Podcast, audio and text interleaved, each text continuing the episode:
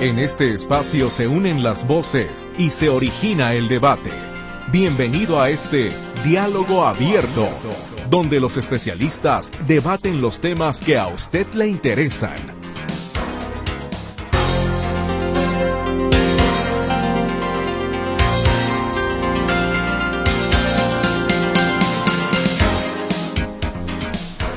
Seguramente usted ha escuchado en muchas ocasiones esta expresión del bien vivir. ¿Sabemos bien vivir o qué significa bien vivir? Porque a lo mejor yo digo que como estoy ahorita, yo estoy en el bien vivir, ¿no? Y a lo mejor alguien me dice, pues yo creo que no. A lo mejor yo creo que, eh, o, o puedo ver las vidas de otros y decir, ah, está en el bien vivir y posiblemente no. ¿Qué es el bien vivir en realidad? Y si a lo mejor el concepto, dependiendo de nuestra propia circunstancia, de nuestros propios elementos físicos, emocionales, mentales, espirituales, pues nosotros adaptamos el término.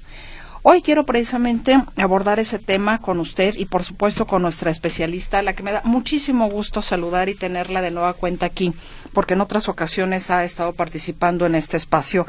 Y me refiero a la doctora Susana Ochoa, jefa de Academia de Filosofía Social del Instituto de Humanidades de la Universidad Panamericana. Doctora Susana, me da tanto gusto verte y que participes con nosotros en esta emisión de Diálogo Abierto. ¿Cómo estás? Muy feliz año.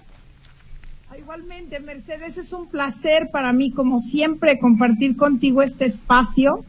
De verdad, feliz año a ti, a toda tu audiencia. Estamos encantados de poder eh, platicar sobre este tema que hemos venido reflexionando desde hace varios años, Mercedes. El bien vivir, ¿estoy en lo correcto o estoy equivocada? Depende de mi contexto personal. Mira, bien vivir, se puede decir que es la adecuación de mi realidad con el entorno, dentro de una normativa social en donde no le cause daño a los demás ni a mí mismo. Eso, si tú me preguntaras, ya salió la académica, ¿no? Una definición es esa adecuación. Y entonces sí depende de muchas cosas depende de mí, depende de mi entorno, pero sobre todo depende de la simbiosis que yo sepa hacer entre mi entorno y mi realidad, mi capacidad y mi disposición, y me explico. Mira, eh, yo soy yo y no me parezco a nadie, ¿no? Me encantaría a lo mejor tener tu voz, pero no la tengo, ¿no? Me encantaría tener el marido de la de la esquina y no la tengo. La camioneta de la señora de al lado o la figura de la señora Fit que está aquí a dos casas, ¿no? Pero no la tengo, ¿no? Entonces, yo tengo que definir si la quiero y si sería posible que la pudiera tener, porque a lo mejor hay cosas que por más que quiera, Hoy, como dice Odín Dupeirón, estamos en una falacia en donde todo el mundo te dice, tú puedes tenerlo todo, Mercedes, but it isn't true. Eso no es realidad. O sea, yo no puedo, eh, no sé, tener cuatro años de pronto, no, yo no puedo de pronto, no sé, hay cosas que no puedo hacer. O sea, no puedo cambiarme, no puedo ser nórdica de pronto, no puedo tener una nacionalidad distinta de pronto, ¿no? Entonces, es muy importante que sepa si eso que yo quiero lo puedo conseguir. Pero antes que eso, es para poder hacer la adecuación, es importante que yo sepa quién soy. Y aquí es donde hay una mezcla extraña, Mercedes, entre el materialismo, ¿no? Hoy nos invaden dos corrientes muy, muy fuertes. Una es el materialismo, de manera que tú y yo valemos por nuestra bolsa, por nuestros zapatos, por nuestro, ¿no? Entonces la gente trabaja como loca, casi, casi, ¿no? Así, este, casi, ¿no? Ahogándose para tener cosas a las que no tiene acceso o simular, porque una de las cosas que a mí me llama la atención no es que una bolsa cueste 240 mil pesos, sino que una imitación cueste 30 mil pesos y que haya gente que gaste en una imitación 30 mil pesos. Es decir, si yo puedo tener una bolsa de 240 mil pesos, está padrísimo, ¿no? Pero por, ¿para qué quiero yo una imitación de 30 mil? Mejor vaya usted a, a, a, a Tonalá, a Tlaquepaque y cómprese una de piel, pero bien buena en mil pesos que le va a durar muchísimo, ¿no? Pero bueno, el caso es que nos invaden las marcas, pareciera que somos el consumo, la cultura del descarte. Hoy parece que todo es desechable, Mercedes, es decir, todo todo se quita, todo se tira, todo, todo se desecha, ¿no? Entonces, en ese sentido, el materialismo me juega, me juega una trampa muy terrible, porque entonces yo valgo por la chamarra que traigo, valgo por, ¿no? Por lo que tengo. Porque entonces la pregunta, incluso si yo te pregunto, ¿quién eres, Mercedes? O sea, tú no me contestes, soy una locutora, ¿no? No, no me no, contéstame quién eres. Oye, yo soy una persona abierta, franca, honesta, ¿no? ¿no? O sea, ¿quién eres tú? O sea, ni siquiera tu profesión para que me entiendan. O sea, ¿quién eres tú? Y eso es algo que con esa invasión, digamos, de materialismo, como de éxito, así, este, yo soy locutora, yo soy profesora, yo soy doctora en economía, yo soy fulana. No, a ver, ¿quién eres tú? Oye, mira, yo soy una persona, yo voy a tratar de definirme a mí misma, por ejemplo, perdón que me use de ejemplo, pero yo soy una persona de un carácter fuerte, simpática, amable, ¿no? Honesta, leal, ¿no? Llena de defectos y de virtudes, ¿no? Y que lucha todos los días por conseguir lo que quiere. Ah, eso soy. Eso soy. Y no soy una cosa distinta. Oye, Susana, eres un bombón de paciencia y humildad. No soy. No soy. Bueno, ese es el materialismo, nos, nos engaña. Y el otro es el indiferentismo, que es una cosa muy extraña, muy paradójica, incluso un punto un poco opuesta, porque entonces tú vas pasando por la calle, Mercedes, y entonces, ay, mira, están, están, están golpeando a esa mujer. Ah, mira, pues, ojalá que ponga límites, ¿no? Y sigues caminando, ¿no?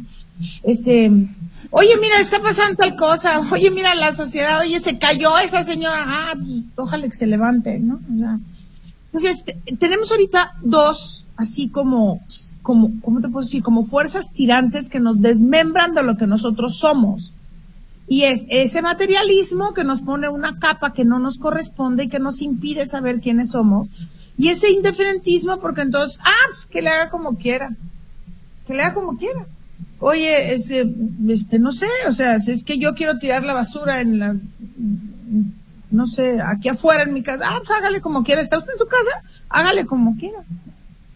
Entonces, ese, ese, ese par de fuerzas tirantes nos impiden conocer quiénes somos. Y ahí es donde yo no puedo hacer la adaptación, Mercedes.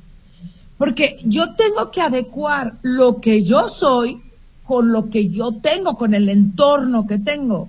Como tú bien sabes, yo soy profesora de la Universidad Panamericana. Yo amo recibir alumnos distintos cada vez. Me ilusiona profundamente recibir alumnos de esta llamada generación de cristal y descubrir que les hemos puesto falsamente una etiqueta, ¿eh? les hemos puesto una, una etiqueta de, que no piensan y tal, y yo he encontrado en ellos enorme autenticidad, enorme fuerza, eh, muchísimas virtudes.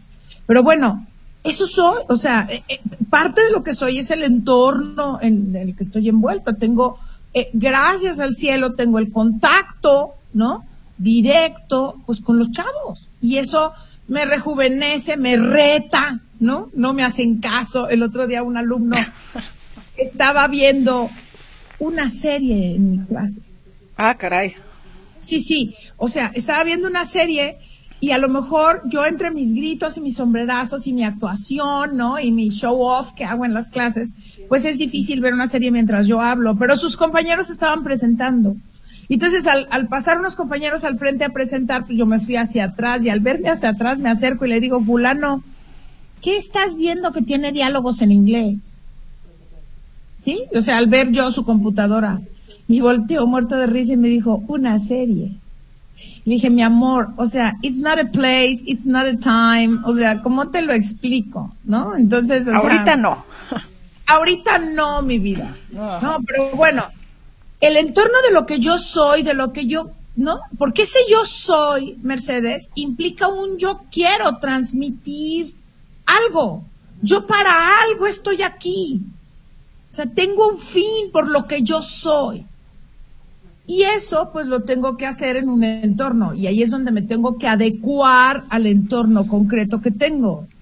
Y digo, me encantaría trabajar con jóvenes que hubieran leído 700 libros, este, no me importa que fueran hijos de Nietzsche, que tuvieran discusión, que no fueran tan frívolos, que cuando les dijeras que es estulticia te entendieran, ¿no? Que supieran leer, que supieran escribir, ¿no? Porque tenemos ahorita muchísimas debilidades en la educación, ¿no? En general, ¿eh? En la pública y en la privada. El punto es que los chavos ya no escriben, solo van con su pistola a clase, ¿no? O sea, y exactamente, sí, sí, sí, perdón, eh, le dije malamente pistola, pero quiero decir como con, con su arma, ¿no? Que es, que es su celular, que, que es este, con lo que se defienden, donde apuntan, donde hacen, donde vuelven, donde tornan, donde está todo su mundo, ¿no?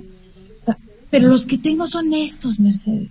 Entonces yo, por ejemplo, ahí, ahí te, vamos a hablar ya de una adecuación concreta. Yo tengo, por ejemplo, ante la realidad de mis alumnos, tengo dos opciones. O salir de cada clase con la mano en la frente y decir qué cosa tan espantosa, estos muchachos no leen, no piensan, no actúan, no tal, no sé cuándo, no me pelan, se pusieron a ver una serie, son lo peor que existe en la vida, ¿no? O salir con el reto de pensar, ¿cómo le voy a hacer? ¿Qué preguntas les voy a hacer para que dejen su celular, ¿no? Y volteen a verme. O sea, ¿qué tengo? ¿Cómo puedo conectar con ellos? Y entonces convierto lo que podría ser un amargo vivir para poner, y perdón que ponga de ejemplo, pues, pero poner un amargo vivir de un profesor que se está queje y queje y queje y queje todo el día de la realidad y de los alumnos y tal, no sé qué, a la realidad de un profesor ilusionado que ante una, ante un reto nuevo, ¿no? O sea, tiene que, pues, aprender a decodificarse y entonces adaptarse. ¿Cómo? Y ahí vienen los must del bien vivir que no son negociables. Pero bueno, Tú dime, no quiero ser así el, monólogo, ¿verdad? Porque tú sabes que me das el micrófono y te, y, te lo quito, Mercedes. No, y de eso se trata, de eso se trata, porque tú eres el especialista. Pero vamos a seguir con el, el tema. Efectivamente, de entrada podría pensar que el bien vivir tiene que ver incluso hasta efectivamente con esos pequeños retos que cada día la vida nos presenta, con estas circunstancias del, del aquí y el ahora porque a veces quizás nos agobia pensar bien vivir para toda la vida y como que ese toda la vida es tan difuso, tan etéreo, tan tan tan negro a veces porque no sabes qué te depara. Entonces, si me voy construyendo, si me voy construyendo, si me voy adaptando, cada minuto, cada segundo es muy diferente, porque entonces estoy bien viviendo, no estoy mal viviendo, híjole, mañana, mañana, es más, dentro de cinco minutos. Y entonces ya no bien vivo este instante, justo este instante. Doctora, vamos a seguir con el tema.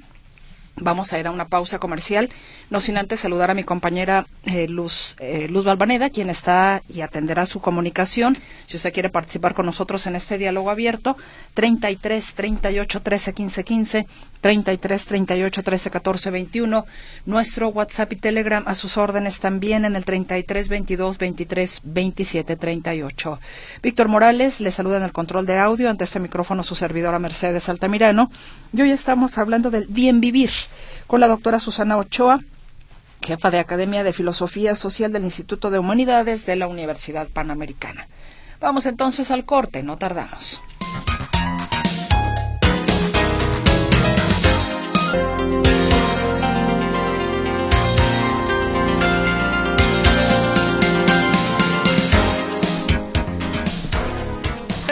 Antes de continuar con este diálogo abierto, hacer un, eh, bueno, nos llega un servicio social.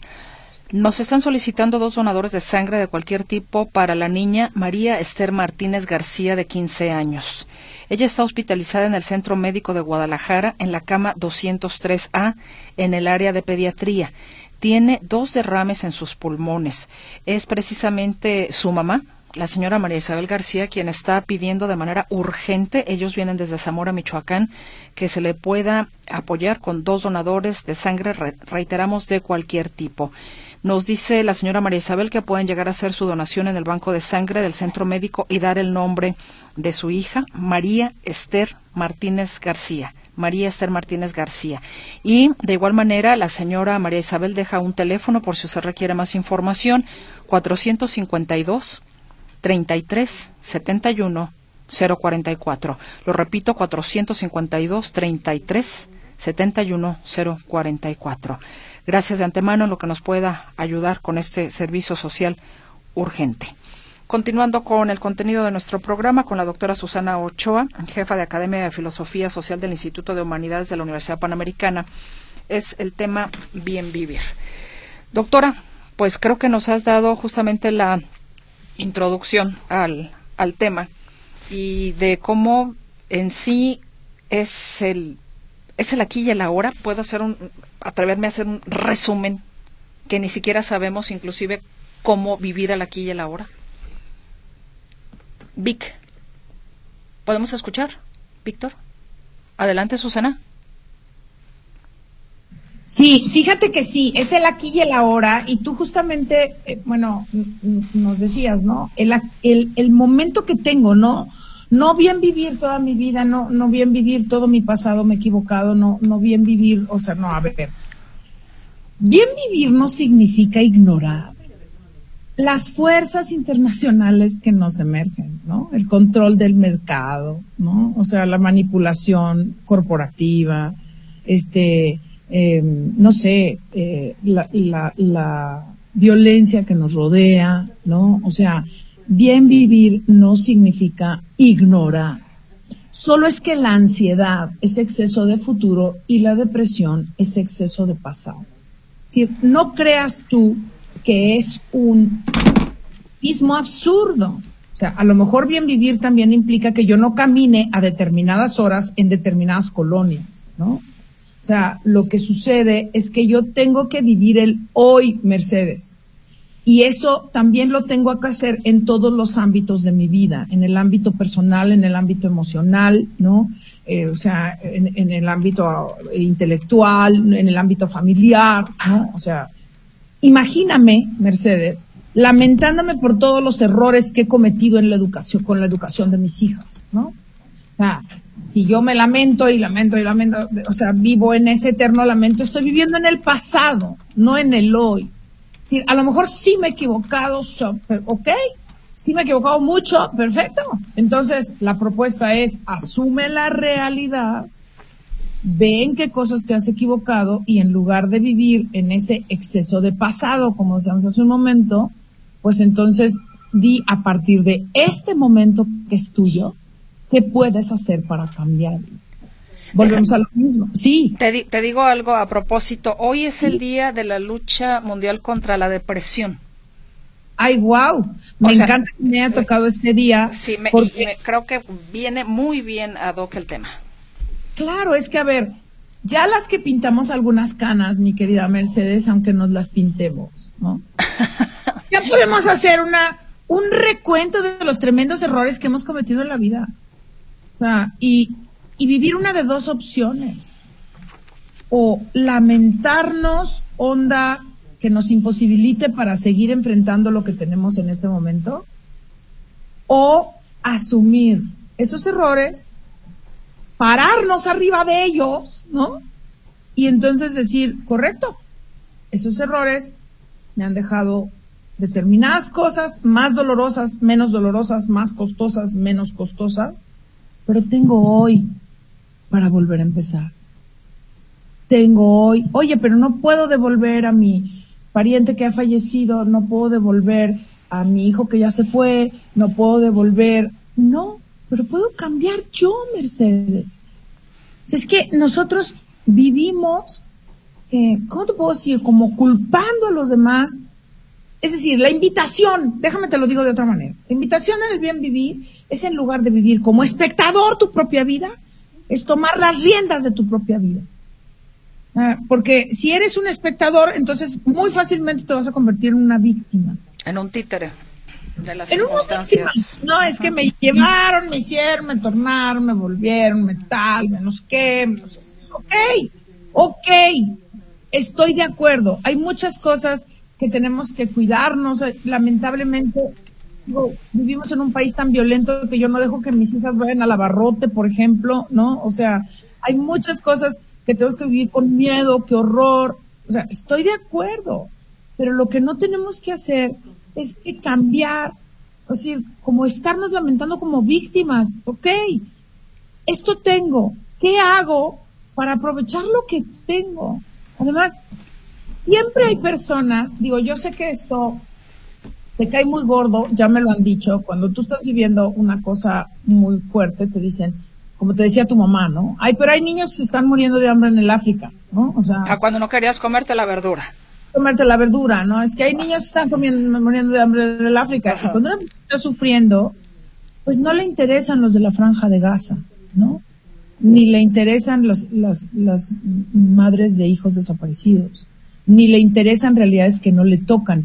Por eso te decía yo que nos movemos entre el materialismo y el indiferentismo, porque sí conocemos la realidad, pero no la conocemos tan a fondo como para ponernos en los zapatos de las personas que están sufriendo mucho más que nosotros. Y eso sí es importante porque, a ver, haz una lista. Hay una, hay una doctora, una psiquiatra eh, eh, que se llama Pilar Calvo, que dice que un día recibió a un, a un ciego, ¿no? Y entonces que le dijo, eh, era como su última consulta del día, y entonces le dijo, este, Jaime se llamaba, ¿no? Y entonces le, le dijo, mira Jaime, es que estoy muy deprimido, no sé qué, le dijo, bueno, mira, escribe, haz una lista con todas las cosas buenas que tengas, ¿no? Y entonces después dice que ella se quedó pensando y dijo, pero qué babosa soy, ¿cómo se me ocurre decirle a un ciego que escriba en un cuaderno todas las cosas buenas que tiene, ¿no? O sea, entonces dice que, bueno, total, se le fue con tanta cosa y entonces cuando volvió Jaime a las tres semanas, ¿no? Le dijo, Jaime, yo lo primero que quiero hacer es pedirte una, ofrecerte una disculpa, creo que eras la última cita, estaba yo muy cansada y entonces, pues se me ocurrió decirte la peregrina idea de, pues eso, de decirte que escribieras las cosas buenas que te estaban pasando en la vida, ¿no? Y entonces, Jaime le dice, momento, momento, sí las escribí. Bueno, no las escribí yo, se las dicté a un sobrino, ¿no? Y entonces empieza ella a narrar las cosas que le dice Jaime y entonces dice que Jaime le dijo que, que daba gracias por unas sábanas limpias, que daba gracias por un grifo de agua caliente donde se podía duchar, que daba gracias por una toalla seca con la cual secarse, que daba, el Señor escribió seis cuadernos en tres semanas de todas las cosas buenas. Y dice ella yo empecé a llorar con hipo, dice Pilar Calva, así como, entonces dice, y yo dijo, Jaime, pero qué cosa, y entonces el pobre ciego le dijo, hice algo mal, doctora, no, dijo, me estoy dando cuenta que la que tiene depresión soy yo, mi vida, porque yo tengo todas esas cosas y, no me había dado cuenta de todas las cosas que sí tenía. O sea, sí, estoy de acuerdo que nuestra realidad, a ver, esto no se, trata, no se trata, Mercedes, de, una ensoñación de viva usted bien, sonría y sea estúpido. No, nada más lejos de eso. O sea, acuérdate que yo empecé diciendo que es una adecuación de lo que yo soy con mi entorno, dentro de unas normas comunes, ¿no? Y normas comunes de respeto, de honradez, de principios generales de la ética que le aplican a todas las personas, que solo son tres. Hace el bien y evita el mal. Trata a los demás como te gustaría que te trataran. Y el fin no justifica los medios. Entonces, dentro de esas normas generales de la ética, la adecuación entre lo que yo soy y yo quiero transmitir, el entorno que tengo que pueda ser más adverso, menos adverso, tal, tal, tal, no sé qué, dentro de las normas de la convivencia universales, eso es bien vivir. Y no es taparte los ojos ante la realidad, no es decir, ay, este, ya cambié de marido, ¿no? Y, y, mi marido es, ahora es bueno, es maravilloso, es rico, es guapo, es musculoso, ¿no? Es atento, es cordial, es, no, no. no existen, ¿no? O sea, entonces, justamente, ¿no? O sea, sobre todo no existen en una sola persona. Existe Juan que te quiere, existe Pedro, existe Lucía, existe, ¿no? Existe una persona concreta que al verte a los ojos quiere ser una mejor persona ella misma.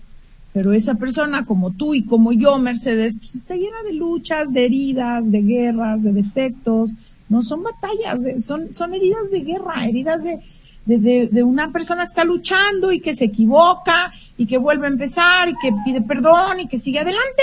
O sea, este es el punto. Efectivamente, pero ¿por qué la resistencia precisamente a reconocer ese tipo de situaciones de nuestro mal vivir? Hay un libro de Daniel Goleman, Mercedes, que para mí es casi tan bueno como el que es famoso, Daniel Goleman, que es La inteligencia emocional, que es un librazo, o sea, no obstante que sea viejo, porque ahora ya todo lo, ya tiene mucho cierto. De ayer, ¿no? Pero ese libro de tener 20 años, no sé, es un libro maravilloso. El libro de Daniel Goleman más famoso se llama La inteligencia emocional. Pero hay un libro que a mí me gusta más. Esto pasa como, como Víctor Franklin. Mira, Víctor Franklin tiene un libro que se llama El hombre en busca de sentido, que es famosísimo, famosísimo, ¿no?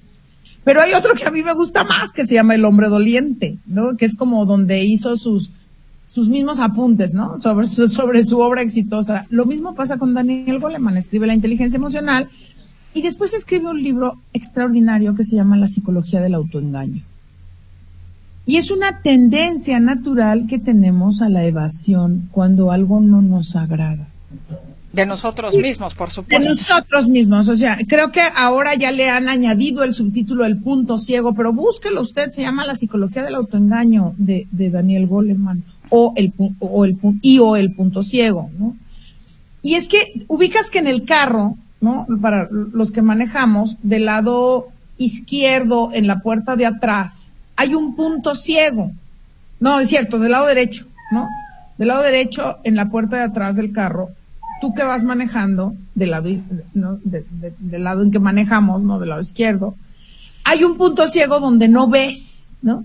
Bueno, pues así hay, hay unas situaciones que nos generan un punto ciego, es decir, no, no, no lo alcanzas a distinguir, sale de tu, si tú ves un carro que viene de frente, lo ves, y tú ves un carro que viene del otro lado, lo ves, quizás si viene de atrás, lo ves por el espejo retrovisor, pero hay un punto ciego que no ves. Bueno, pues nosotros hacemos una cosa que se llama autoboicot.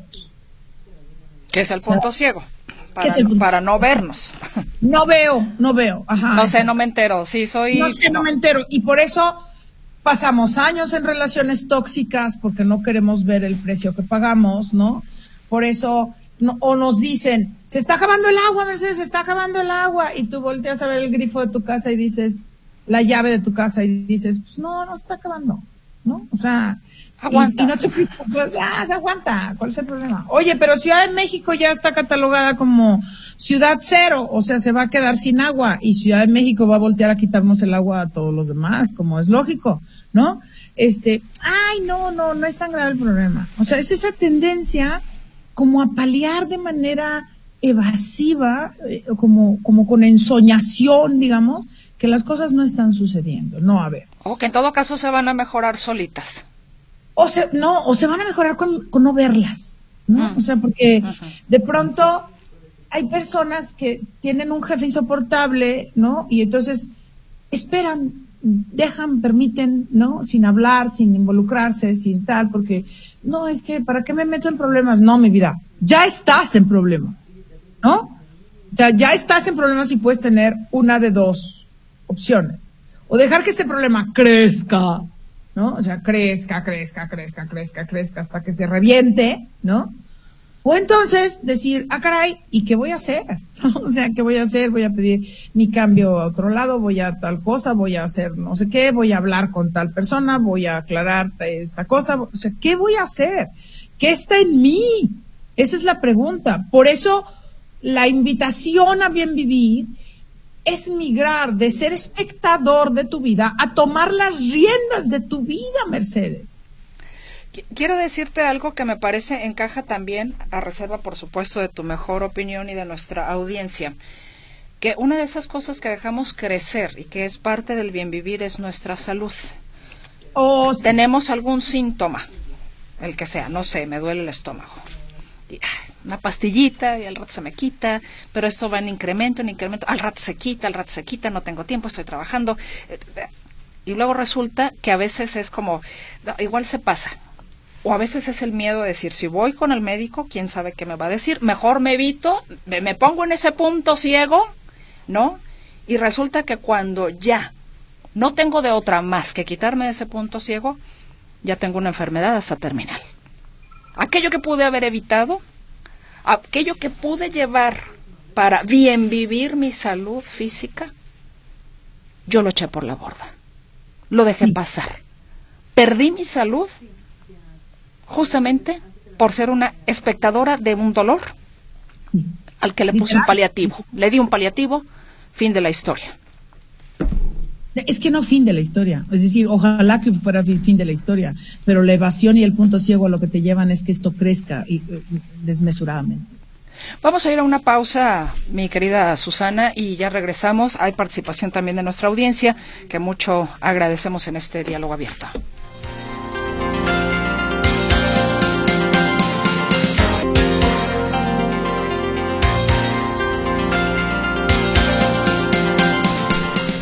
Regresamos ya prácticamente en la recta final, hoy con la presencia de la doctora Susana Ochoa, jefa de Academia de Filosofía Social del Instituto de Humanidades de la Universidad Panamericana. Mi querida doctora, hay participación de, de nuestra audiencia. ¿Te parece bien? ¿La vamos compartiendo? Sí, claro, por supuesto. Por favor, nos dicen, bien vivir nos lleva al concepto de bon vivant francés como buen gourmet, para los que tenemos cierta cultura, pero nos hace topar con la realidad del narcoestado que vivimos, que es a lo que se refiere la invitada cuando dice it, isn't true, que nos, que nos circunscribe a la realidad. Cómo somos dominados por culturas extranjeras, lo cual no solo no se admite, sino que es para algunos ajenos a la realidad, es decir, enajenados dependiendo del medio ambiente, como los fanáticos del fútbol, es decir, todos los que nos llegan a más de lo que les digan los demás, o sea, los que nunca llegarán a entender más que imitar a los demás, a otros incapaces de vivir su propia realidad o entenderla. Gracias, dice Eugenio Marín. Eugenio, muchas gracias. Muchas gracias. Tienes, tienes mucha razón de dónde viene el concepto de bien vivir. Nada más que nosotros queremos hacer una reconfiguración de ese concepto de bien vivir que no tenga necesariamente eh, que ver con que no, mm, yo tenga esa capacidad de buen gourmet, etcétera, sino más bien como lo dije al principio, como una adecuación de mi, mi realidad con el entorno que tengo dentro de un contexto de normas sociales. Se te nota mucho la cultura que tienes, ¿no?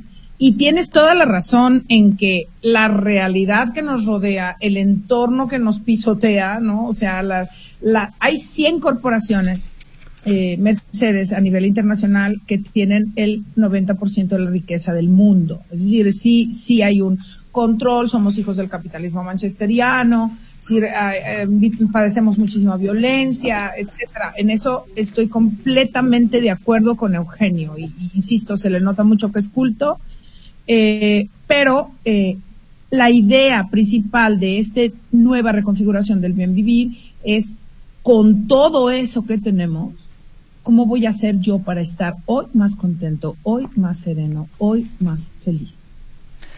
Hola, Francisca López dice saludos cordiales, fabuloso tema, el reto del momento, cómo lograr interactuar con esta fabulosa generación de seres inmersos en la tecnología, no solo en las aulas, en cualquier contexto, al parecer nos quedamos fuera. También nos dicen, hola, qué buen tema y expositora, invítenla siempre, saludos, señora Hernández. Gracias. Oye, pero volviendo a, no, me, no recuerdo el nombre de quien me habla de que los hemos perdido el contacto con los muchachos. Sí, definitivamente sí, y, todos lo pensamos. Eh, solamente que el que más sabe, ¿no? La justicia general establece que el que más sabe es el que más da. Y los que más sabemos somos nosotros. Entonces tenemos que ir innovando como carrito chocón. No sé si ustedes se acuerdan alguna vez cuando estábamos chicos, ¿no? Mis hermanos tenían carritos chocones, ¿no? Que si chocaban contra un obstáculo, entonces pues se iban por otro lado y se iban por otro lado. Yo creo que nosotros los adultos tenemos que actuar como carrito chocón. No podemos entrar de esta manera, entonces hay que entrar de otra, hay que entrar de otra, hay que entrar de otra, hay que entrar de otra pero tenemos que sacarlos de esa enajenación de alguna forma. Hay que ver qué, qué preguntas les hacemos, eh, cómo buscamos el diálogo. Eh, yo, por ejemplo, en el ámbito familiar, recomiendo muchísimo que en lugar de dar normas generales, porque luego las mamás tenemos esa tendencia de todos dejen el celular o muéranse, ¿no?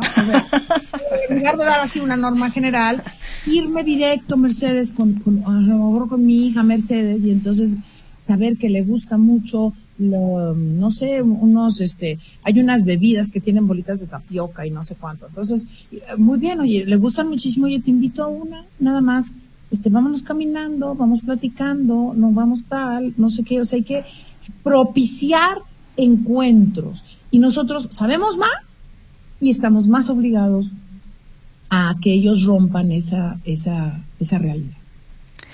En más participación nos dice Jaime Morales sobre el vivir bien. Yo no me meto en Honduras. En lo personal, busco una vida de calidad, no de hedonismo. Si existe felicidad, si existe felicidad vendrá sola.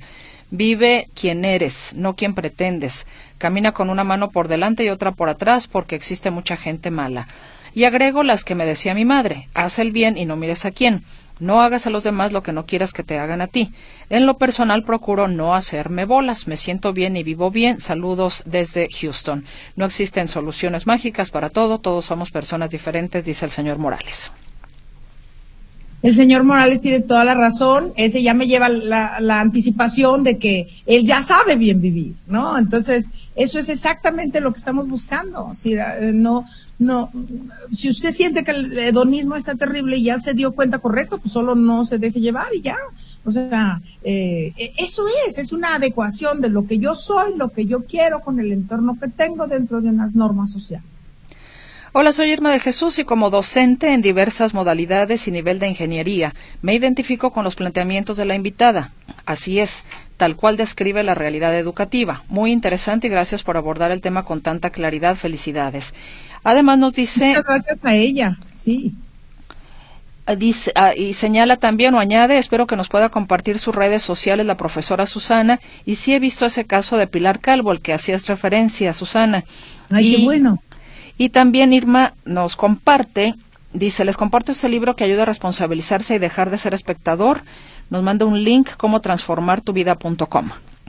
Ah, ese libro es extraordinario, pero te voy a responder por partes. Primero, ustedes me pueden encontrar en Instagram en arroba Susana Ochoa Oficial. Ahí, ahí estoy. Si ponen Susana con mayúscula, Ochoa con mayúscula y oficial con mayúscula. Arroba Susana Ochoa Oficial. Estoy en Instagram y estoy en TikTok. Y el libro que ella menciona es buenísimo, es muy bueno. Eh, y también quiero sugerirles otro de William McRaven que se llama Tiende tu cama, que es un libro justo extraordinario que dice que cuando tú empiezas el día em, asumiendo tu realidad, es decir, yo dormí en esta cama, yo la voy a atender, te conviertes de entrada en una persona autogestiva. Decir, y sí, pues sí, los docentes tenemos esa realidad, pero los padres de familia también tienen esa realidad y todos tenemos esa realidad. O sea, la realidad eh, podríamos verlo negativamente, la realidad, digamos, decadente de valores, este, con, con muchísima atracción a la tecnología, con muchísima dependencia, con mucha interdependencia económica, etcétera, es un hecho y eso no lo vamos a cambiar. Lo que sí podemos hacer es cambiar tu actitud, Mercedes, la mía, reforzar tus valores y los míos y ver qué cosas tú y yo no vamos a hacer porque no vamos a sucumbir ante las veleidades de este mundo moderno. Eh, nada más en respuesta al señor Jesús Aguilar, que es de otro tema. Don Jesús, yo creo que usted lo que tiene que hacer es preguntarle a un médico para saber en, en su caso, en su situación, si usted puede ser donador de órganos. Eh, porque ahora sí que no es la especialidad que estamos manejando en este momento. Señor Jesús Aguilar, creo que un médico es quien le puede, le puede responder a la pregunta que usted hace aquí. Arturo Alonso dice, hay dos días. Ayer ya se fue y mañana que no ha llegado. Sin embargo, en el hoy podemos preparar el mañana sacando en la experiencia del ayer. Vivir día a día. Saludos. Wow, pues mira ya, eh, excelente eh, eh, resumen nos hizo el señor Alonso, ya perfecto, o sea, eso es justo lo que nosotros queremos. Solamente le añadiría con lo que tengo. ¿no? O sea, basado en lo que tengo. O sea, voy a vivir el hoy eh, partiendo de lo que yo soy, lo que yo quiero, para qué estoy aquí, ¿no? Y qué quiero conseguir. Efectivo.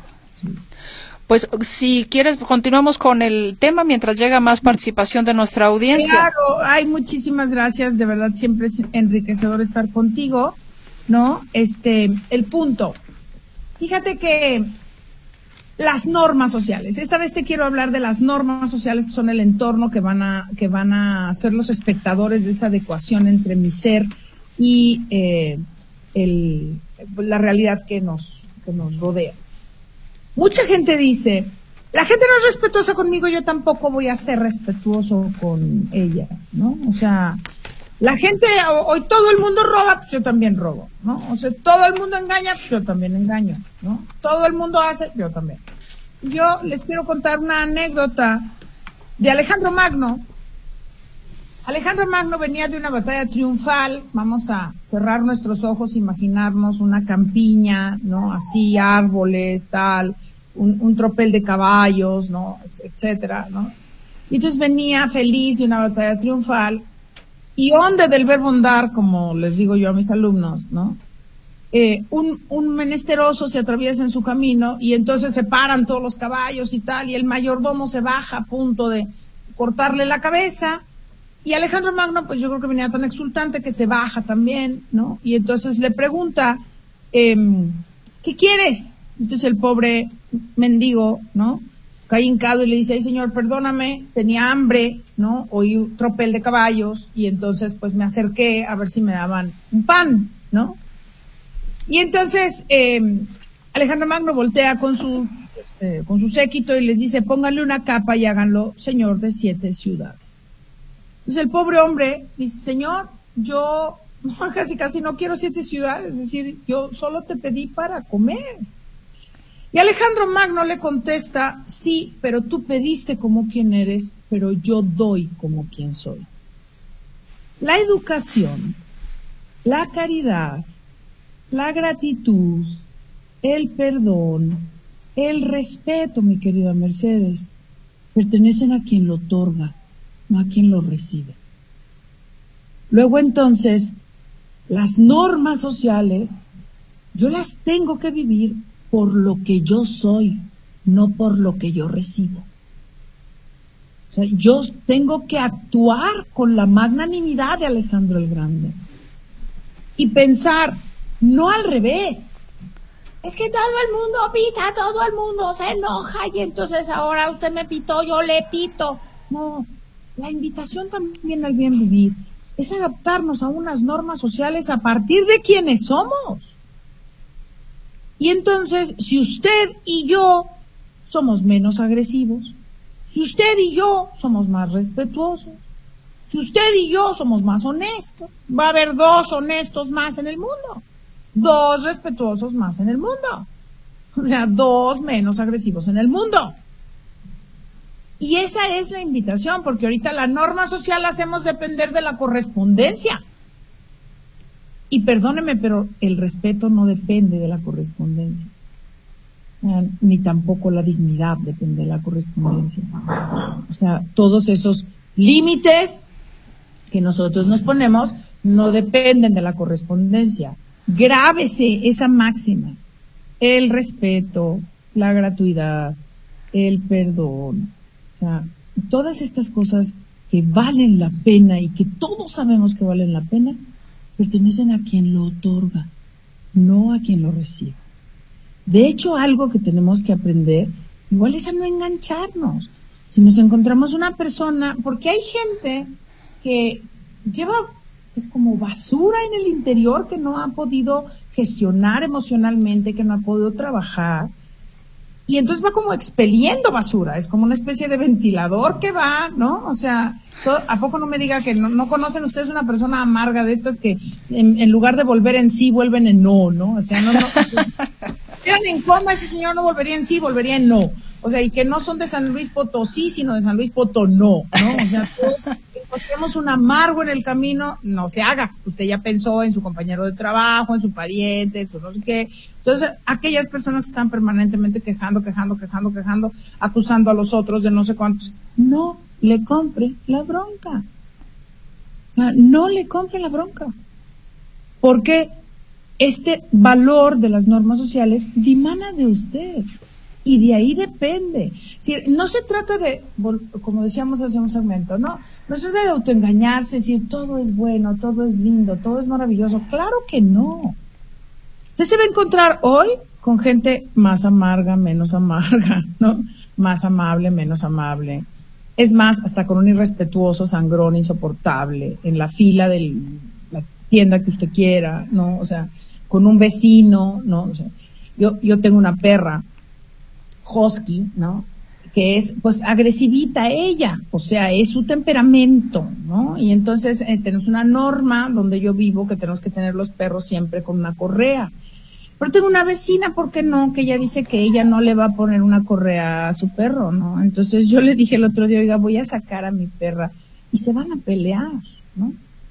Y entonces me dijo, pues usted hágale como quiera, yo no voy a, amarrar a mi perro. Ah, perfecto. Y entonces saqué a mi perra y efectivamente mi perra se le dejó ir, ¿no?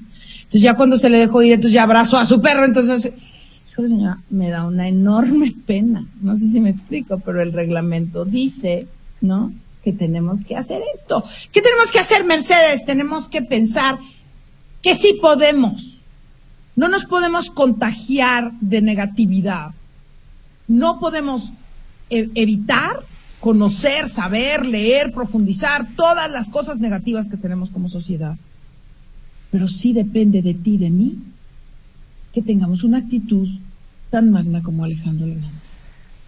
Esa fue maravillosa. Con esto cerramos, doctora Susana Ochoa. Te agradezco infinitamente y perdón que se nos quedaron por aquí algunas llamadas que llegaron posteriormente. Tengan ustedes un estupendo sábado y espero verte pronto, Susana, y que participes con nosotros en Diálogo Abierto. Muchas gracias. Gracias a usted por su escucha. Hasta el próximo Diálogo Abierto.